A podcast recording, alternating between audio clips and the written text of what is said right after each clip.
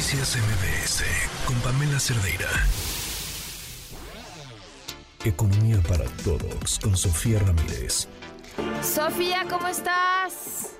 Muy contenta de ahora sí poder estar con ustedes. sí, te extrañamos, ¿eh?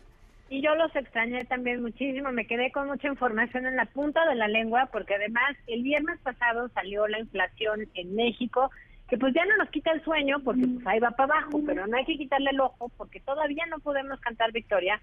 Estamos con una tasa de inflación por arriba del 5%, que eh, en la comparación anual está pues eh, bastante por arriba del rango de Banco de México, que es el objetivo de 3% más menos un punto porcentual, es decir, máximo 4, mínimo 2, pues estamos todavía en 5%, con mucha disparidad en algunos eh, bienes y servicios, digamos, ya no con tanta volatilidad como habíamos estado viviendo el año pasado, que era una locura. Tú te acuerdas cómo era mes a mes y teníamos los alimentos a doble dígito y demás. Y lo que estamos viendo ahorita es, primero, canasta básica alimentaria que publicó eh, la, el incremento porcentual anual el Coneval el lunes, con base en los datos de inflación del viernes, y está en 8.3% en inflación anual. Está por arriba de la general, recordemos que la general está en 5%, y la de la canasta básica alimentaria de estar en 8.3%, pues sigue estando por arriba. Una canasta básica alimentaria cuesta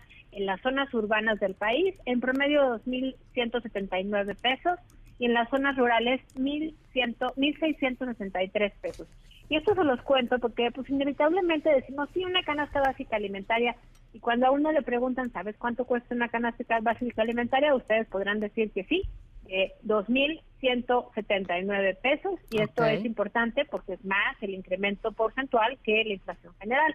Ahora, ¿qué elementos eh, estuvieron a la baja? Bueno, sin duda la inflación no subyacente, que es aquella que depende más bien de las tarifas de eh, energía eléctrica, eh, gasolina, gas y demás que no están liberadas por el mercado, es decir, están determinadas más bien por el control gubernamental, pero también eh, todo lo que tiene que ver con las hortalizas, con el sector agrícola y que más bien responde a la estacionalidad. En ese caso tuvimos una inflación no subyacente negativa, es decir, hubo una contracción promedio de eh, los precios de este indicador de menos 0.36%. No es mucha la contracción, pero es una contracción relevante, sobre todo en el caso de la gas, del gas LP, que fue de menos 32% en la comparación anual. Sin embargo, la inflación subyacente, esa que depende de los precios del mercado, todavía presenta una inflación del 6.9%. Esto está todavía bastante más arriba que la del 5% de la inflación general.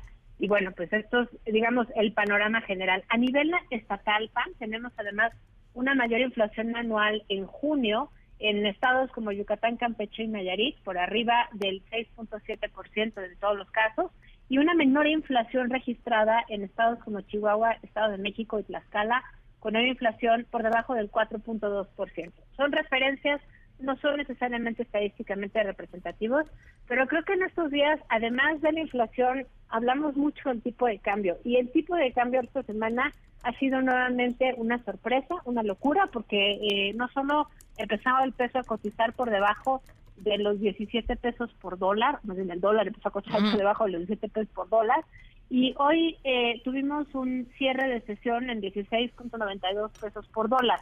Hubo varias fluctuaciones de ayer a hoy. Ayer tuvimos incluso eh, 16.8 pesos por, 16.80 pesos por dólar. Pero bueno, pues eh, lo que vemos es que hay muchos elementos que no tienen que ver necesariamente con México, sino con el contexto internacional, que nos eh, hacen tener este tipo de fluctuaciones todavía tan amplias. Recordemos que eh, depende la apreciación por la entrada de dólares a través de remesas, exportaciones, inversión extranjera directa, turismo y demás.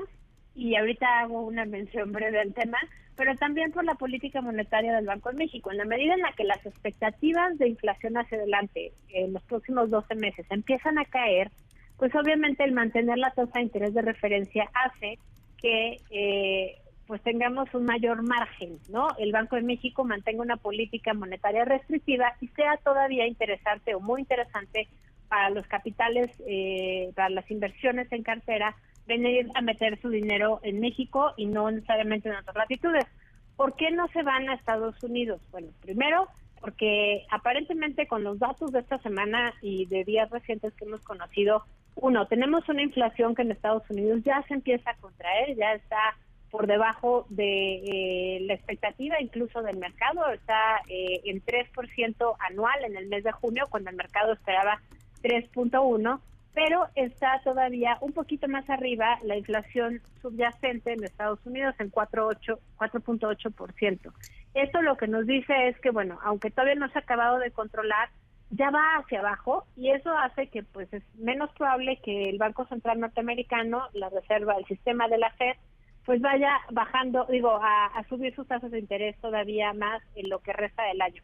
Interesante que los mercados hayan leído el dato de inflación a la baja eh, en Estados Unidos como algo beneficioso para México, pero pues todo parece irse configurando pues a un aterrizaje suave, una situación difícil, porque bueno, pues todavía el mercado laboral norteamericano marca que hay pocas solicitudes nuevas de desempleo, mucho empleo creado, es más el doble de lo que se esperaba la semana pasada. Y bueno, más bien los temores de recesión vienen por el lado asiático. China nuevamente nos sorprende, con varios indicadores que tienen que ver con exportaciones, importaciones, es decir, con la demanda interna y la demanda internacional de productos chinos por debajo de lo esperado y bueno, esto se suma a los datos que ya veíamos de la producción y de las expectativas de producción tanto manufactureras como no, no manufactureras de China de la semana pasada. Entonces, en resumen, esto a México, ¿qué? Bueno, pues el nearshoring, ese famosísimo que hemos ido y traído en distintas entrevistas, que es la estrategia por la cual las empresas transfieren parte de su producción a lugares cerca de donde se va a consumir, digamos, el consumo final o el producto final. Bueno, pues ese fenómeno ha estado atrayendo capitales en la expectativa de que va a seguir habiendo mayores exportaciones en el futuro cercano, PAN, y bueno, pues este tema nos da para seguir hablando en esta y en otras intervenciones porque eh, es probable que el tipo de cambio, a pesar de distintas fluctuaciones, de algunas subidas y bajadas, según Banco Base todavía llegue a los 16.70 y ese será, digamos, un nuevo límite porque pareciera que aunque se sigue apreciando el peso respecto al dólar, la apreciación va cada vez más lenta y bueno, pues obviamente esto va a tener un impacto tanto en el empleo formal, en el empleo en general y también en eh, pues las cosas que nos afectan en, en términos de la producción industrial que vimos el día de ayer tuvo un crecimiento del 2.8%. Ya recordemos que la meta de crecimiento para la economía mexicana es de 4.5%. Entonces, todo lo que esté por debajo del crecimiento de 4.5%, pues nos queda de ver. La actividad industrial es solo el 30% de nuestra economía, los servicios vienen sólidos, entonces, bueno, pues vamos viendo por lo pronto los ajustes de las expectativas de crecimiento para este año, PAM, se siguen ajustando a la alza, las expectativas de inflación se van ajustando a la baja y todo parece indicar que en términos económicos tendremos un buen cierre de año, pues a pesar del contexto político y de seguridad tan adverso que las seguridad, mexicanas enfrentan. Sí, creo que eh, el político ocupa más tiempo, pero el, de seguridad es el que sin duda el, que verdaderamente importa y preocupa. Muchísimas gracias, Sofía. Un fuerte abrazo, Noticias MBS con Pamela Cerdeira.